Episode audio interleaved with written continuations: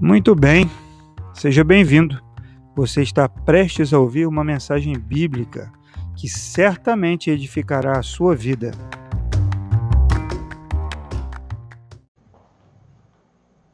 Estenda sua mão para cá.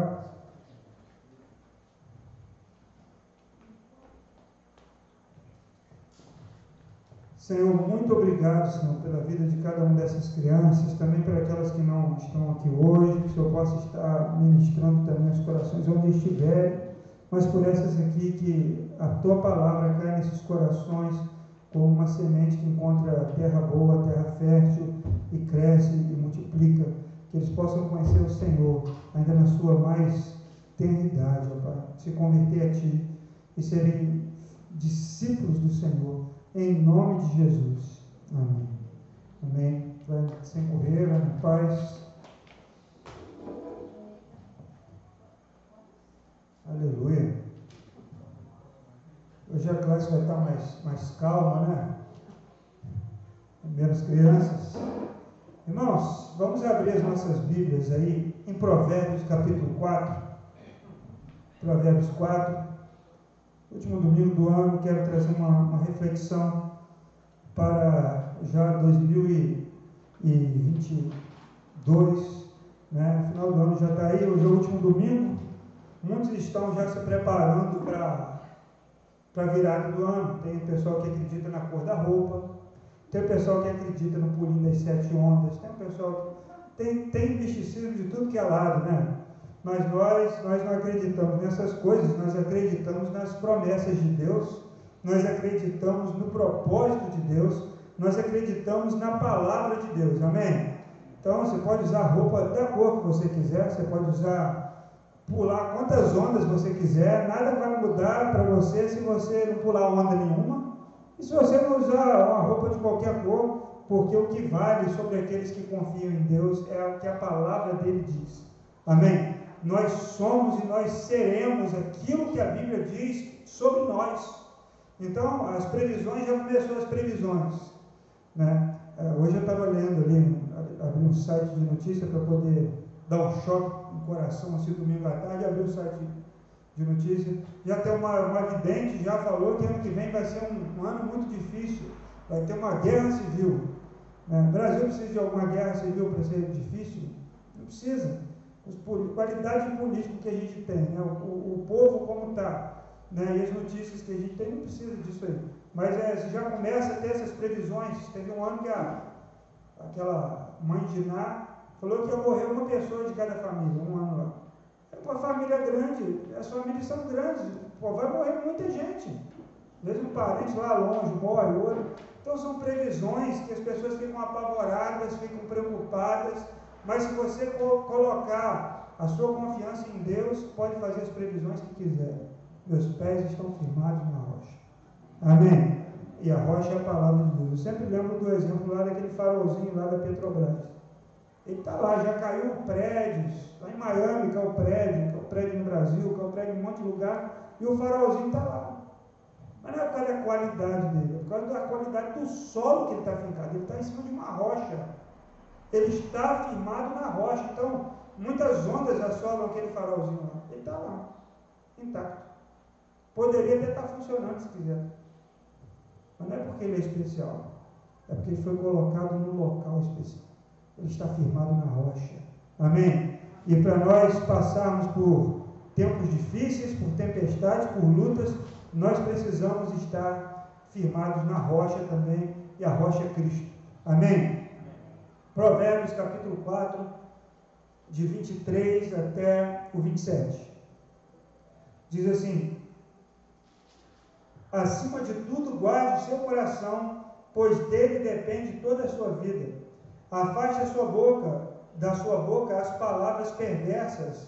Fique longe dos seus lábios a maldade. Olhe sempre para a frente, mantenha o olhar fixo no que está diante de você Veja bem por onde anda, os seus passos serão, os seus passos serão seguros. Não se desvie nem para a direita, nem para a esquerda. Afaste os seus pés da maldade. Aqui nesse texto, irmãos, nós temos aqui quatro, quatro conselhos, quatro apontamentos aqui do, do, do Salomão, que escreveu o livro dos Provérbios, para a gente ter um ano abençoado. Amém? Você não vai precisar fazer nenhum tipo de simpatia dia 31 se você seguir as dicas que estão aqui na Bíblia. Então, fica tranquilo que se seguir a palavra vai dar tudo certo. Não tem como dar errado. Né? Então, a, a, o primeiro conselho que ele dá aqui é guarde o seu coração. É, guardar o coração aqui, o, o coração para nós hoje, a pessoa fala assim, eu te amo, eu estou falando de todo o meu coração. Para nós, né, os ocidentais, o coração é a, sede das emoções. Mas naquele tempo bíblico, a sede das emoções era tudo que está aqui, ó. Então, quando a pessoa ia dar uma declaração de amor para a mulher, falava assim: Nossa, quando eu te vi, os meus intestinos se remexeram todos, porque é tudo que está aqui dentro. Mas o coração é a sede da sabedoria e não das emoções. Quando ele fala do coração, do seu coração procedem as fontes da vida, é porque o coração aqui ele não está relacionado com as emoções, mas ele está relacionado com a sabedoria. E sabedoria era a aplicação da palavra. Uma pessoa sábia era uma pessoa que conhecia Deus. Era diferente de uma pessoa que tinha é, é, conhecimento, que era inteligente. Tem uma diferença entre ser sábio e ter conhecimento. Ser sábio, nos tempos aqui no livro de Provérbios, era alguém que conhecia Deus, que buscava Deus. E aqui ele diz: guarde o seu coração. Né? E nosso, nosso coração, os nossos sentimentos, a nossa vida, ela fica tão exposta nesse tempo. Né? Então, guardar aqui é no sentido de proteger. Proteger. Proteger da, das más influências. Fechar as portas para as setas do diabo que vem afetar e tirar realmente a, a condição de, é, de você decidir, a condição de você olhar e ter discernimento, muitas vezes é tirada por causa dos ataques que nós recebemos no coração, né? que não são os ataques cardíacos, mas os ataques espirituais na nossa, na nossa fonte principal. Então, o coração é aquele lugar que lá, numa, quando um país estava sendo invadido, era onde eles protegiam mais era onde não podia chegar de jeito nenhum. Então, todo exército de uma nação protege aquele lugar. E o nosso coração deve ser protegido. Abre Provérbios, capítulo 23, verso 26. Provérbios 23, verso 26. Diz assim: Meu filho, dê-me o seu coração, mantenha os seus olhos em meus caminhos Irmãos, nesse texto aqui, ele está pedindo, quem? No caso aqui é uma figura do Pai, ou seja, uma figura de Deus pedindo, meu filho, me dê o seu coração. E no caso aqui ele está falando sobre o relacionamento, sobre a cova aberta por uma prostituta que rouba as emoções da pessoa, que tira a sabedoria. Ele está dizendo: me dê o seu coração. Então não tem nada melhor para você fazer com o seu coração do que entregá-lo a quem pode cuidar dele melhor. Aquele que zela por nós é Deus, e aquele que cuida do nosso coração da melhor forma é Ele. E aí, Mateus 6, 21, Jesus disse assim: Onde está o seu coração? Ali também estará o seu tesouro. Onde você tem colocado o seu coração? Onde dá, quais as, o que, que você mais ama nessa vida? Ali, onde está o seu coração? Onde ele apontar, estão as coisas mais preciosas para você. Então, é, primeira coisa em 2022 que você precisa seguir aqui, segundo Salomão, é guardar o seu coração. Protege ele. Coloca ele nas mãos daquele que pode guardá-lo e protegê-lo de toda seta de todo dardo inflamado do maligno. Amém? Não, não permita que as portas sejam abertas para que o diabo ache lugar e destrua as fontes. As fontes da vida. Quando eles queriam sitiar uma cidade e, e, e, e oprimir o povo, o que, que eles faziam? Eles, eles fechavam a cidade de forma que aqueles homens e mulheres não podiam sair dos muros para chegar à fonte de água. Porque a água é a vida, as fontes. Eles aterravam as fontes de água. Eles fechavam para que o, o povo não tivesse acesso. E ali instalava miséria até que aquele povo ficasse fraco ali dentro e abrisse as portas e aquele exército invadisse. E aí, nós temos que pensar nisso, proteger as fontes da nossa vida. Entregá-lo na mão de Deus, entregar o coração para Ele cuidar. Amém? E Ele vai mostrar onde está o nosso tesouro. Onde está o seu coração, ali também está o seu tesouro. Segundo conselho para para 2022 que o Salomão nos dá aqui, é, no verso 24, ele diz: Afaste da sua boca as palavras perversas. Está escrito aí no verso 24. Fique longe dos seus lábios a maldade. Irmãos, as palavras, a boca, a língua, Tiago, vamos abrir Tiago capítulo 3. É um texto que fala sobre é, é, a língua, assim, bem, bem claro sobre, sobre o poder né, desse pequeno membro. Ele diz isso, né? Tiago capítulo 3, a partir do verso 5. Tiago 3, diz assim: Semelhantemente a língua, eu vou ler a partir do verso 3. Quando colocamos freios na boca dos cavalos, para que eles nos obedeçam, podemos controlar o animal todo Tomem também como exemplo os navios, embora sejam tão grandes e impelidos por fortes ventos, são dirigidos por um pequeno leme, muito pequeno, conforme a vontade do piloto. Semelhantemente, a língua é um pequeno órgão do corpo, mas se vangloria de grandes coisas. Vejam como um grande bosque incendiado por uma simples fagulha, assim também a língua é um fogo e um mundo de iniquidade colocado entre os membros do nosso corpo contamina a pessoa por inteiro, incendeia todo o curso de sua vida, sendo ela mesma incendiada pelo inferno. Toda espécie de animais, aves, répteis do mar, doma-se e tem sido domada pela espécie humana. A língua, porém, ninguém consegue domar. É um mal incontrolável, cheio de veneno mortífero. Com a língua bendizemos o Senhor e Pai, e com ela amaldiçoamos os homens feitos à semelhança de Deus. Da mesma boca procedem bênção e maldição. Meus irmãos, não pode ser assim. Acaso podem sair água doce e água amarga da mesma fonte? Meus irmãos, pode uma figueira produzir azeitonas ou uma videira produzir figos? Da mesma forma, uma fonte de água salgada não pode produzir água doce. Olha como ele fala sobre a língua. Então, é preciso dominar né? As pessoas falam, né? você tem dois olhos, você tem duas narinas, você tem duas, dois, duas, duas orelhas, né? dois ouvidos, mas você só tem uma boca. Tem gente que fala que a gente precisa falar pelo menos a metade do que a gente ouve. Porque dois ouvidos para uma boca, então 50% só. Então, afaste da sua boca as palavras perversas. Às vezes você não fala um palavrão. Às vezes você não xinga ninguém no trânsito mas fala coisas ruins. Sai da sua boca a murmuração, sai da sua boca uma palavra que não abençoa, sai da sua boca é, palavras que não edificam. E aí a Bíblia diz que, que saia, Efésios, né? Qual Efésios? Efésios, qual versículo que fala? Sai da sua, sai da sua boca nenhuma palavra torpe, a não ser que seja boa para edificação a nossa palavra ela tem que ser, é, é, a Bíblia fala que é como um sal. Ela faz, o sal faz diferença, não faz? Então as palavras que saem da nossa boca, elas devem ser palavras abençoadas. Veja aí Provérbios 15, 23. Provérbios capítulo 15, verso 23.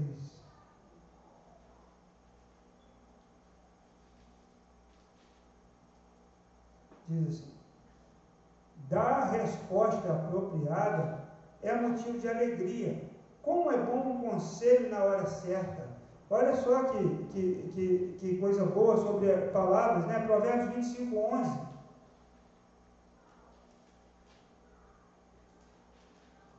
Diz assim, Provérbios 25, 11. A palavra proferida no tempo certo é como frutas de ouro incrustadas numa escultura de prata Olha só, então as palavras, as nossas palavras, elas precisam ser é, controladas. Agora, por que, por que tem gente que só fala coisa ruim? Por quê? Murmuração, xingamento, reclamação. É porque o coração dessa pessoa não foi guardado, como a gente disse lá no, primeiro, primeiro conselho. E aí Jesus falou em Mateus 12, 34, que a boca fala do que há em abundância no coração. A boca fala do que o coração está cheio. Se o seu coração está cheio de porcaria, de lixo, de coisas ruins, de más notícias, o que, que vai sair na sua boca? E aí o apóstolo Paulo fala que nós devemos é, encher a nossa mente, Filipenses 4, 8. Filipenses 4, 8. O apóstolo Paulo diz assim: Finalmente, irmãos, tudo que for verdadeiro, tudo que for nobre, tudo que for correto, tudo que for puro, tudo que for amável, tudo que for de boa fama, se houver algo excelente ou digno de louvor, pensem nessas coisas. Então, como a gente coloca coisa boa no coração? Serve um pendrive? Seria bom se fosse um pendrive. Eu vou substituir que está tudo de ruim no meu coração. Eu vou colocar um pendrive aqui só com coisa boa. Bota o pendrive na costela e aí muda tudo. Mas não é assim que funciona. As coisas têm que entrar pela, pela mente. Então, o que você anda pensando, o que você anda lendo, que música que você está ouvindo, com quem que você está conversando, isso tudo vai entrando e vai formando o banco de dados do seu coração. E esse banco de dados vai determinar o que sua boca fala, vai determinar o que você pensa, vai determinar como você lê a Bíblia, como você se relaciona com o mundo ao seu redor. Então, nós precisamos cuidar do que entra. Paulo diz: pensem nessas coisas. E segunda forma de, de mudar né, o pensamento, ele fala no verso 9, de colocar coisas boas aí para dentro. É, Ponham em prática tudo que vocês aprenderam, receberam e ouviram de mim. E viram em mim. E o Deus da paz estará com vocês. Colocar em prática. Ouvir e também praticar. Servir, amar, perdoar. Então, você quer ter uma, um jeito de falar diferente? Precisa então colocar coisas diferentes para dentro do seu coração, para dentro de você. Porque a boca fala o que está cheio no coração. E em Provérbios 16, 23, Provérbios 16, 23,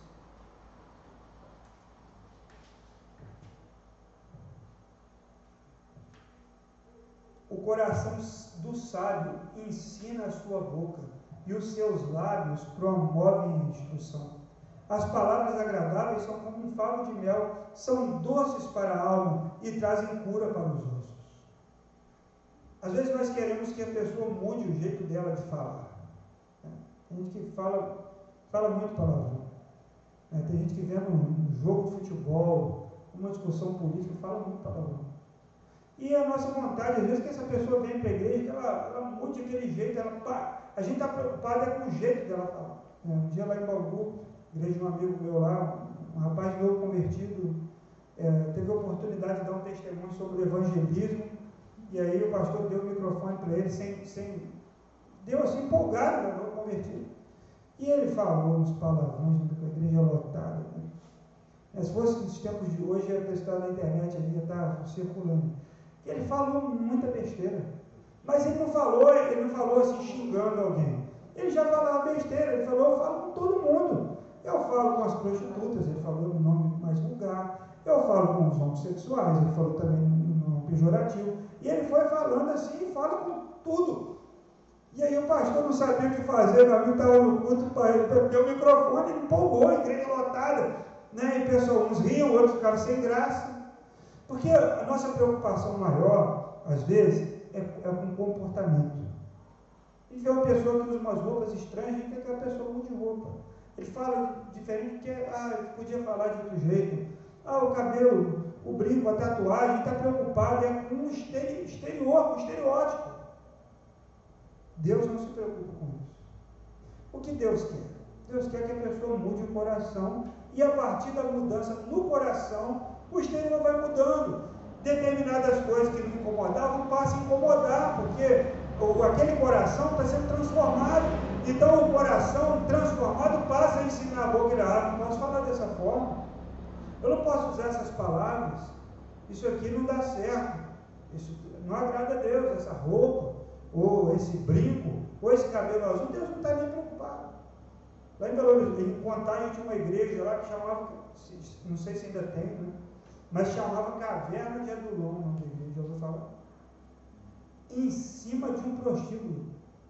Igreja, prostíbulo embaixo. E o pessoal subia lá para pedir aconselhamento do pastor.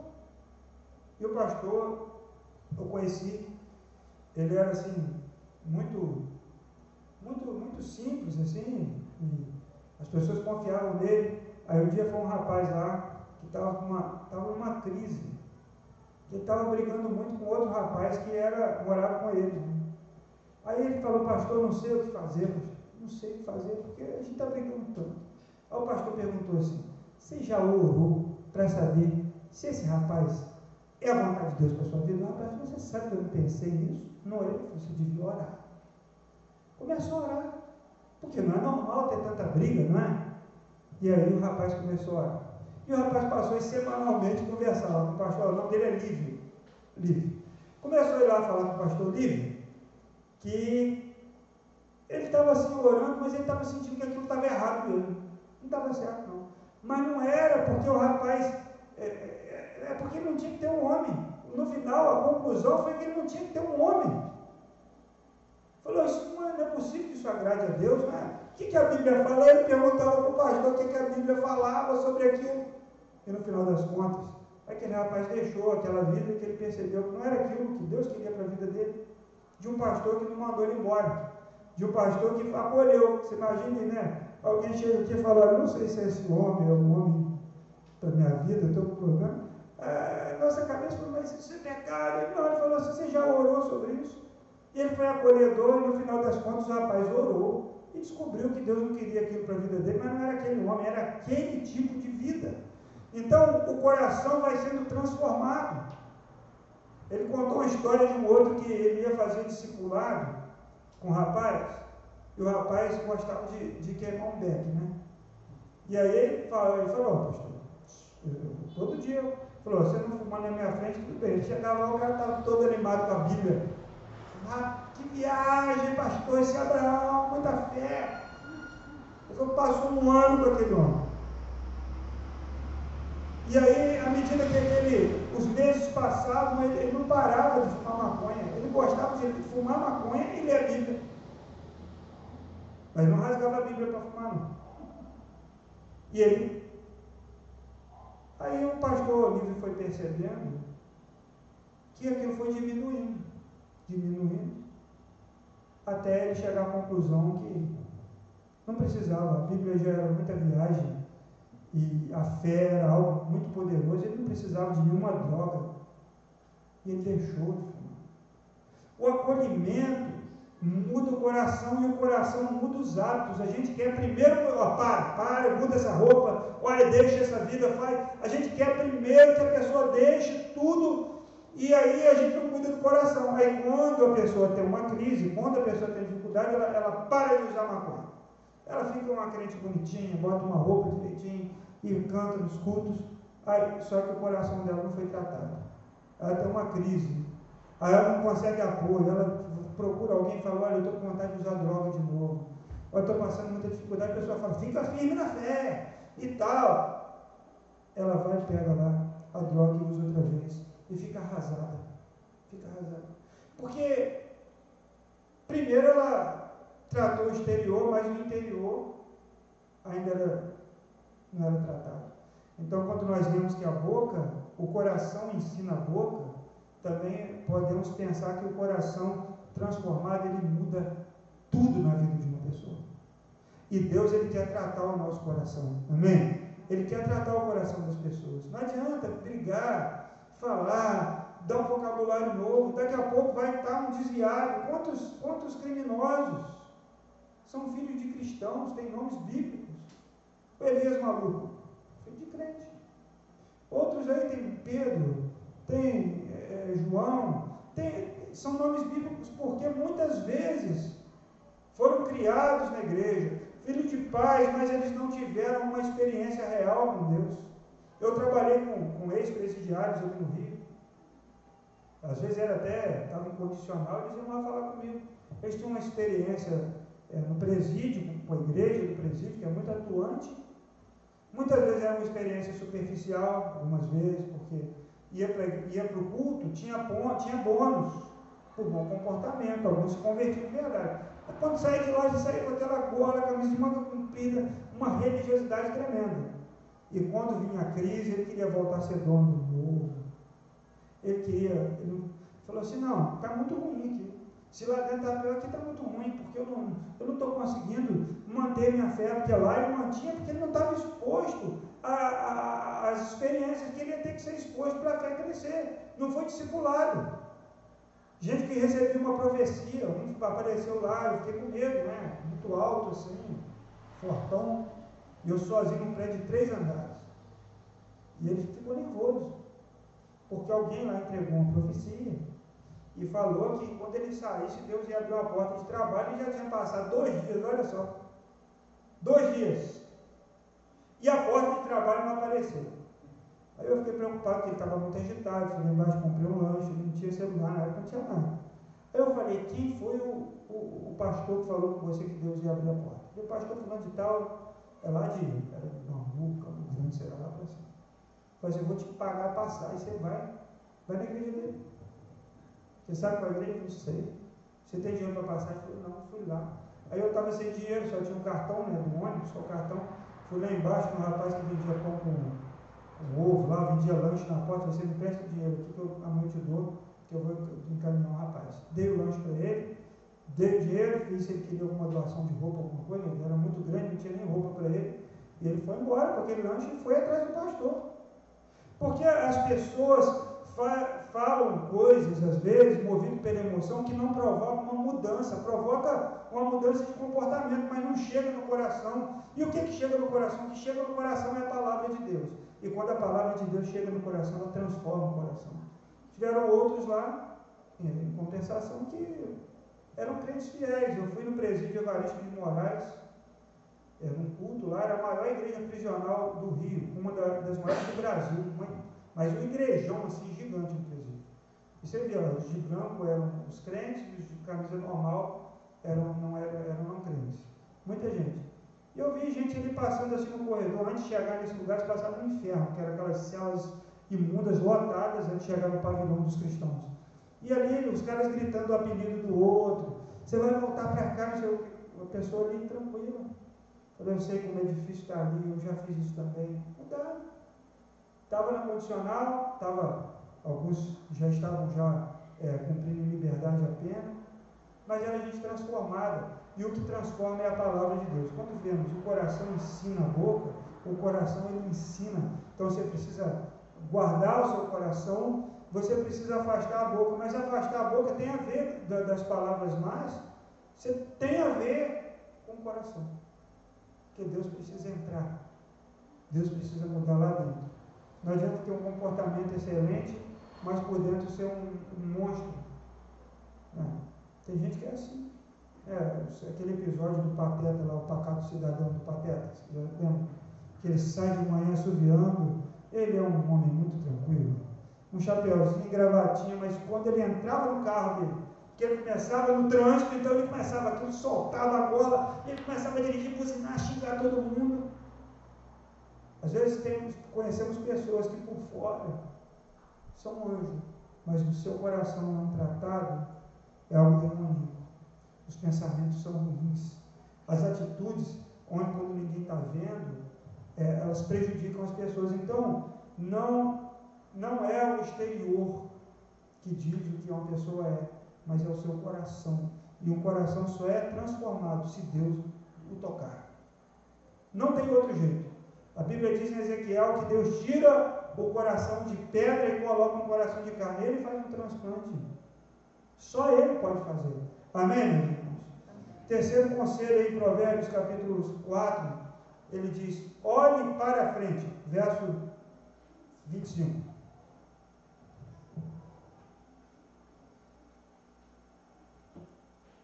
Olhe para frente, mantenha o olhar fixo no que está diante de você. É, você precisa prestar atenção quando você estiver caminhando, pilotando, Às vezes você está dirigindo uma bicicleta, dá uma distraída, né? cai no buraco, bate no poste, você não Você distrai.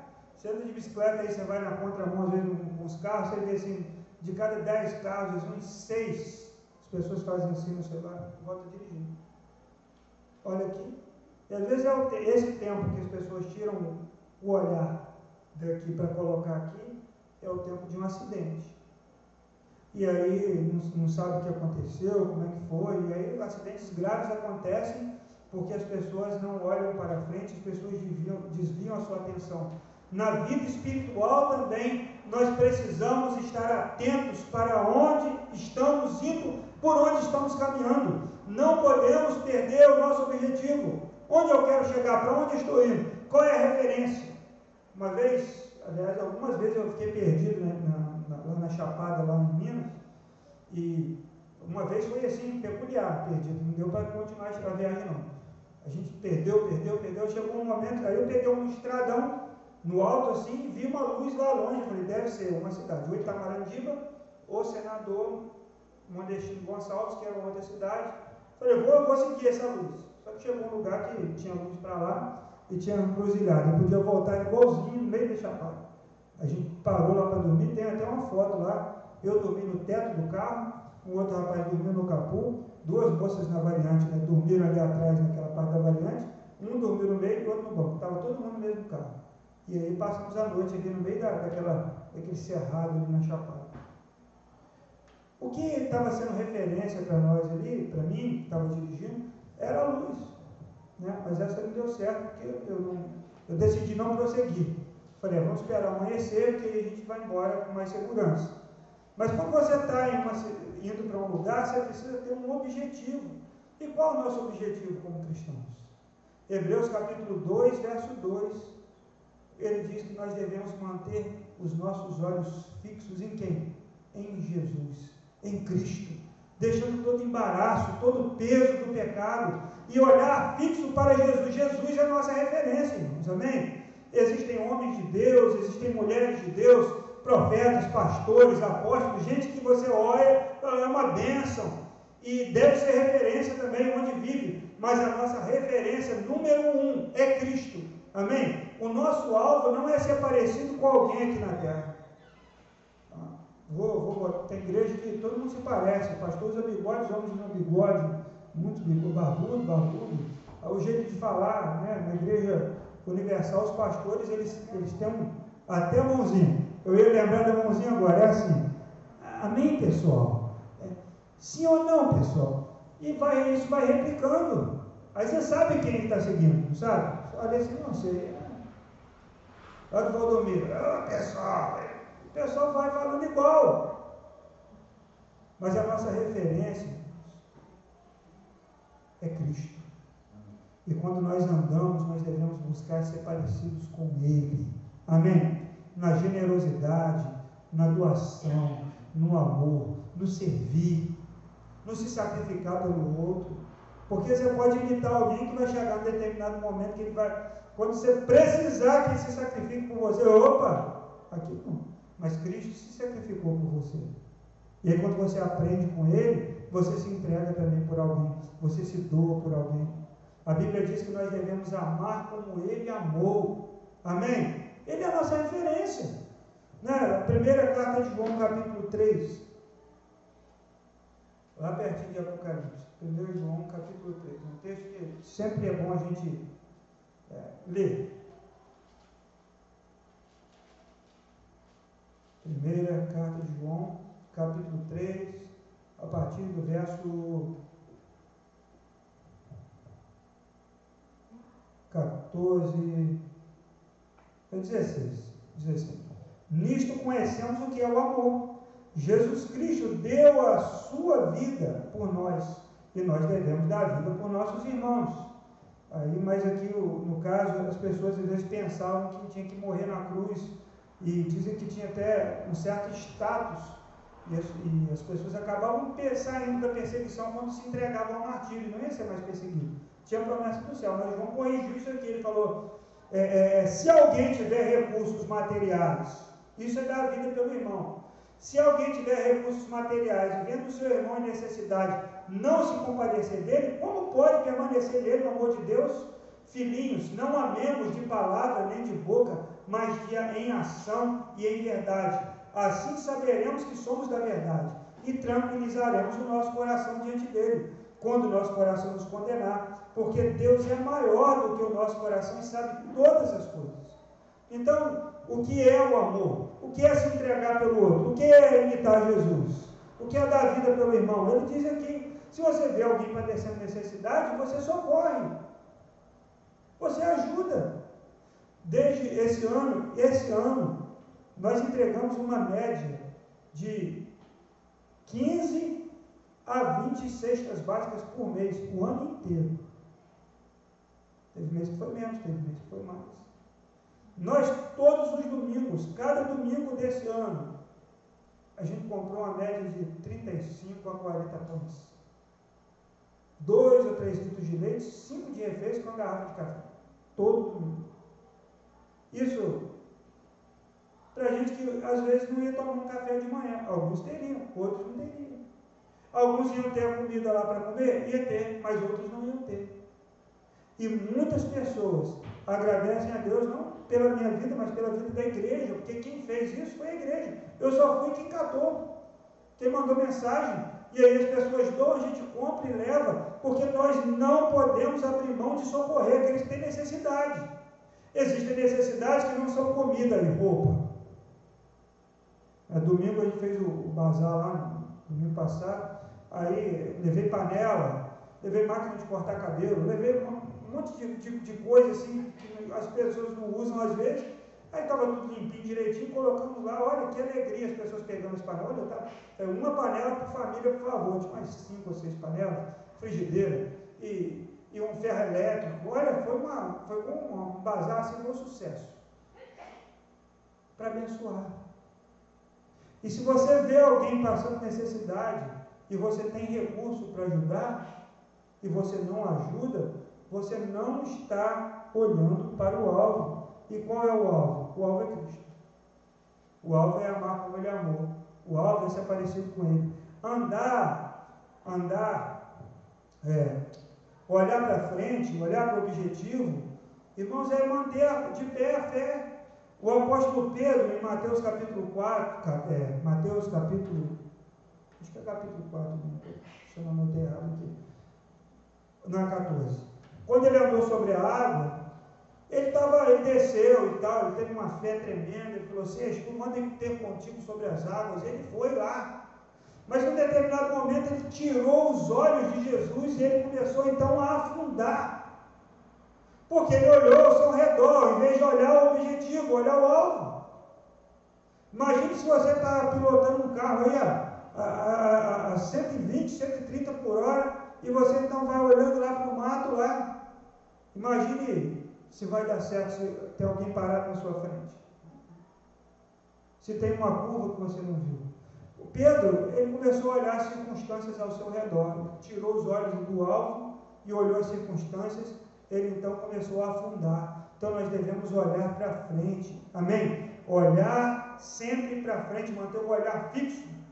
Quando você vê um corredor numa maratona, ou um ciclista, alguém, ou um, piloto de, de, de, Fórmula 1 ali na, na reta final, ele está completamente focado na linha de chegada. Ele quer ultrapassar aquela linha, ele vai, ele está no final, então ele está atento à chegada, ele olha um pouquinho, é por isso que o retrovisor é menor do que o, o para-brisa, né? Até aquele homem enjoado que fala, ah, o retrovisor do carro é menor do que o vidro, esqueci o nome dele, que é um filósofo gordinho, esqueci o nome dele. E, ele fala, isso é, isso é certo. O, o para-brisa do carro, tirando do Fusca, os para-brisas são muito amplos do Fusca é desse tamanhozinho. É, e o meu ainda com uma fita azul que eu tenho que tirar aquilo que atrapalha. Mas é maior do que o retrovisor. Por quê? Porque você tem que olhar mais para frente do que para trás. O retrovisor é só para você ter uma referência, mas a direção está para frente. Então mantenha olho, os olhos fixos ao caminhar, ao seguir. Amém? Olhe para o destino que você quer. O apóstolo Paulo ele diz em Filipenses 3,14: Ele disse: Eu prossigo para o alvo da soberana vocação, deixando as coisas que para trás ficam e indo para as que diante de mim estão. Então, prossiga com seus olhos fixos. Aí o Tiago, no capítulo, no capítulo 1, versículo 8, fala sobre o ânimo dobre. O ânimo dobre é uma pessoa que é puxada em duas direções, ele não vai para frente, é inconstante. Eu não sei para onde eu vou, não sei para lá, como dizem os mineiros lá, lá de, bem do interior de Minas, né? Eu não sei para onde, eu vou, nem onde eu estou. Se vai para lá, se vai para cá, o ânimo dobre. Então, nós não podemos ser dessa forma, precisamos prosseguir para o alvo. Amém? Está fixo, imagina o, agora, o que ganhou a Fórmula, a Fórmula 1 agora, né? Tão novinho. E eu assisti um vídeo, acho que foi ontem, anteontem, da equipe acompanhando a reta final. Você já viu esse vídeo? Da equipe, é o Verstappen, o dele? A equipe balançava assim, junto com ele, e levantava a cabeça, e e todo mundo ali fixo naquela tela que estava vendo o que estava acontecendo lá no carro dele, acompanhando a corrida, todo mundo junto. E qual era o objetivo daquela, daquela equipe? Era o objetivo daquele piloto que era vencer aquela corrida. Ele podia parar para levantar a bandeirinha antes. Tem prova que o pessoal comemora antes da chegada, você já viu isso? Viu de bicicleta. O cara foi comer, foi fazer uma graça. Ele caiu antes da linha de chegada, o outro passou. Ele perdeu. Ficou em segundo porque ele comemorou antes da hora. Ele caiu ali e. Então não perca o foco. Amém? Em último lugar, meus irmãos, verso 26 de Provérbios 4. Ele diz: Veja bem por onde anda, e os seus passos serão seguros. Não se desvie, nem para a direita, nem para a esquerda. Afaste os seus pés da maldade. Andar na Bíblia é, não tem muito a ver com caminhar, é o modo de viver. Pedro diz: nós devemos andar como ele andou. João também diz: nós devemos andar, fazer como ele fez. Andar na Bíblia tem a ver com a maneira que você vive, é o modo de vida. Então, uma outra tradução para esse texto diz, fala que nós devemos é, é, pensar pensar no que pensar bem no que nós vamos fazer. Ou seja, não devemos ser precipitados, não devemos tomar decisões precipitadas. Provérbios capítulo 14, verso 29. Provérbios 14, 29.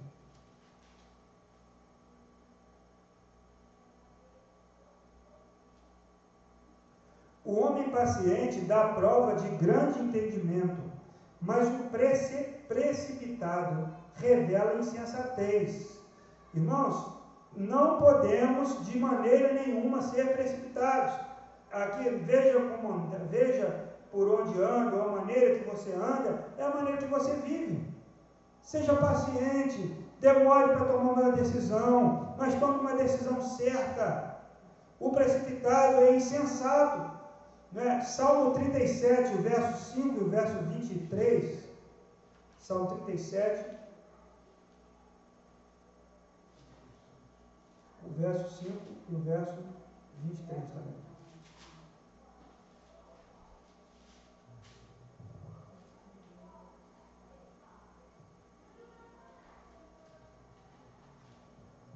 O salmo para ler? Esqueci ler. 37. 37. Verso 5: Entregue o seu caminho ao Senhor, confie nele e ele agirá. Ele deixará claro como alvorada o que é justo e como o sol do meio-dia que você é inocente. Descanse no Senhor, aguarde por ele com paciência, não se aborreça com o sucesso dos outros, nem com aqueles que maquinam o mal. Verso 23. O Senhor firma os passos do homem, quando a conduta dele o agrada. Ainda que tropece, não cairá, pois o Senhor o toma pela mão. Já fui jovem e agora sou velho, mas nunca vi o justo desamparado, nem seus filhos mendigando o pão. Amém? É, confie no Senhor. Ele agirá. Não tenha pressa. Não corra. Não se apresse não, não tome uma decisão de qualquer maneira, mas confie que Ele vai agir. Eu acho que é o Salmo 40 que fala: Esperei com paciência no Senhor. Espere com paciência, fique tranquilo. Verso 1 diz aí, Salmo 40: Coloquei toda a minha esperança no Senhor, e Ele se inclinou para mim. Ele ouviu o meu grito de socorro. Então, espere com paciência no Senhor. Vai chegar o momento, vai chegar a hora. Viva confiante no Senhor. Amém? Viva confiando que Ele sempre vai fazer o melhor. Como eu disse aqui no início do culto, às vezes é difícil a gente entender o todo olhando só um pedaço. Né? Aqui tem dois quadros da, da mãe do Vitor, ela pintou, e tem a, a mãe da Paula que é, faz crochê, tricô. Quando você vê um pedacinho de, de aquele rolo de linho e um, e um negocinho lá na mão dela, você pergunta, o que, que a senhora está fazendo? Ela fala, vou fazer aqui um suplá, vou fazer aqui uma bolsa, vou fazer aqui uma roupa, vou fazer uma coxa. Mas você, sem perguntar para ela, você não sabe o que está na cabeça dela. Você não sabe o que é aquela pecinha. Então, quando você olhar para algo aqui que você não estiver entendendo, pergunta para o autor da história, para aquele que está fazendo. Fala, Senhor, o que está acontecendo? Meu pastor dizia que nós não deveríamos perguntar por quê, mas devemos perguntar para quê. Para que o Senhor está fazendo? Qual, em que o Senhor quer usar? Em que direção o Senhor quer me levar? É, em que o Senhor quer ser glorificado? O Senhor quer usar a minha vida? O Senhor quer usar essa circunstância? O Senhor quer me transformar? Saiba de uma coisa: Deus pode usar qualquer circunstância para glorificar o nome dele através de você e através de mim. Às vezes, irmãos, é a situação. O corte, o corte não é bom. Você olha, não, consegue entender. Você olha o avesso, você olha aquele pedacinho de, de coisa sendo feita, você olha as primeiras pinceladas. Eu gosto de ver esses vídeos né, de, de pintura, de, de ferramenta. O pessoal começa a pegar um, um pedaço de, de, de, Tem uns que jogam um balde. Você já viu um pintor que joga um balde, uma tela, joga um balde. Uma coisa de negócio. De repente, começa a passar um pincel, aí joga um outro negócio assim. Daqui a pouco, tem uma pintura. Como é que aquilo saiu lá? Está na cabeça dele. Mas eu não sabia. Quem estava acompanhando não sabia. Um dia eu parei, eu trabalhava no centro do Rio, ficava acompanhando aqueles artistas de rua que ficam pintando, em Fortaleza também vi. O cara começa a, no azulejo. Aí passa o papel, tira a tinta. E bota outra tinta, e passa o papel. Daqui a pouco ele pega o dedo dele. Aí bota um papelzinho, espirra um outro negócio. Com uns 15, 20 minutos, tem uma pintura ali. Como você consegue compreender? Só quando está pronto. O todo, só o autor pode te contar. Então, veja por onde anda. Amém? Não se desvie nem para a direita nem para a esquerda. Afaste os seus pés da maldade. Sabe, viva preocupado. Viva preocupado não com as coisas o que vai acontecer, mas preocupado em glorificar o nome do Senhor. Preocupado em honrar, levantar o nome dele, fazer o nome dele famoso através de sua vida. 2022, irmãos, é, é um símbolo. É porque não existe. Não existe um ano. Existe um dia. Existe um minuto ali, um segundo, porque se é dia 31, vamos entrar no ano de 2022. Mas você pode nem sair do, do primeiro dia, do 01 de janeiro, você não viveu 2022. Você vai ver um dia, dois dias, três dias, até completar, até fechar. E aí, como você vai viver esse dia de cada vez? Como você vai viver esse minuto de cada vez? A hora? Né? Então, é, é, quando tem especialistas que falam que a gente deve transformar o nosso tempo em valor. Quanto tempo, quanto vale uma hora que você fica no celular? Ele transforma isso em dinheiro um valor, bota lá, tanto, tantas por hora. E aí você vai dar valor àquele tempo. Irmãos, se nós olharmos para o nosso dia como o bem mais precioso que a gente pode ter, a gente vai, não vai deixar nada para amanhã. Vai falar, não, eu vou resolver hoje. Vou tomar uma decisão hoje. Eu vou abraçar hoje. Eu vou pedir perdão, eu vou perdoar. Eu não vou ficar esperando amanhã, porque eu, é só agora. Jesus disse: basta cada dia o seu próprio mal. Não dá para ficar para amanhã. Hoje é o melhor dia. Hoje é o único dia. Então, 2022, o ano é só um símbolo. É um símbolo de 360 e, poucas oportunidades que você vai ter. Oportunidades. Se der hoje, 1 de janeiro, oportunidade. 2, 3. Glória a Deus. Está lá que os presos fazem lá na parede, né? vão riscando assim, ó. ó. Uma oportunidade. Glória a Deus. Sabe, leia um versículo da Bíblia cada dia, um versículo cada dia. Leia um, um versículo, um capítulo de Provérbios cada dia de todos os meses. Vai chegar no fim do mês, você vai ter lido muito Provérbios, vai saber um monte de cor. Sabe, mas marque cada dia de 2022 como algo especial que Deus te deu, um presente. E a Bíblia fala que a cada manhã as misericórdias do Senhor se renovam. Amém? Então, a cada manhã, todo dia você levanta de manhã, né? quem não gosta de receber um, um, um café na cama? Quem não gosta? Então, Deus vem com uma bandeja, e quando você abre aquele recipiente, está escrito assim: misericórdia fresquinha para você. Todos os dias, as misericórdias do Senhor se renovam sobre vida, a cada manhã. Amém? Então, eu desejo a você um feliz ano novo. Nós vamos ter aqui o nosso culto da virada. Quem quiser participar, vai começar às 22 horas, né? 22 horas. 22 horas. É, vai ter um, uma comida no final, a gente já está organizando com quem vai vir. Vai ter um louvor, vai ter adoração e vamos celebrar a ceia do Senhor.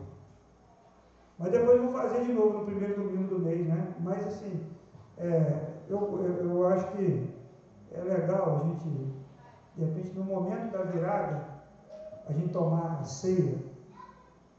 É só simbólico, né? Porque 2022 eu disse não existe ainda, é só assim, para marcar a sua mente com essa experiência, marcar o seu coração. Você lembra como você começou esse ano e como você quer terminar. Eu comecei o ano aqui, ó. Primeiro domingo do ano estava aqui.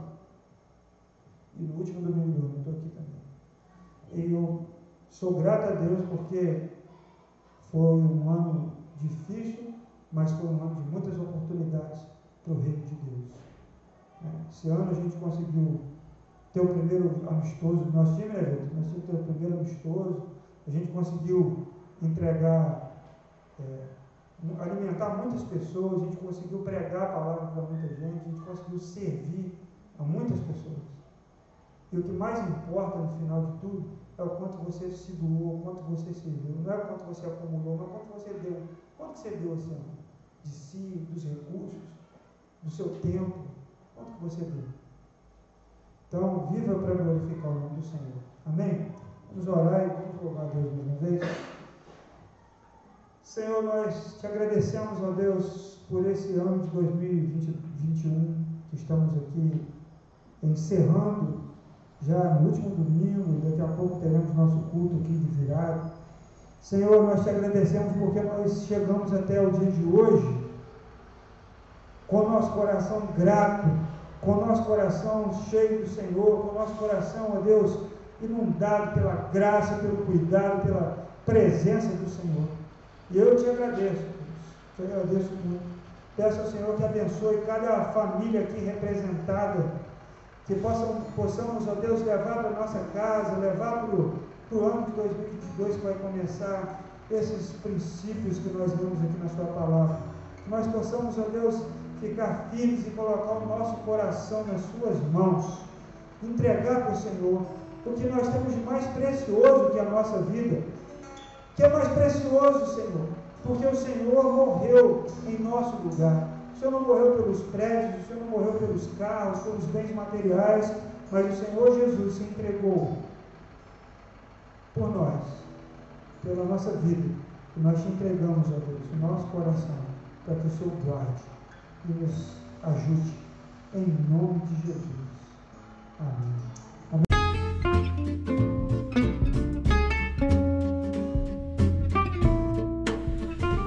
Bem, que bom que você chegou até aqui. Eu quero dar uma palavrinha final.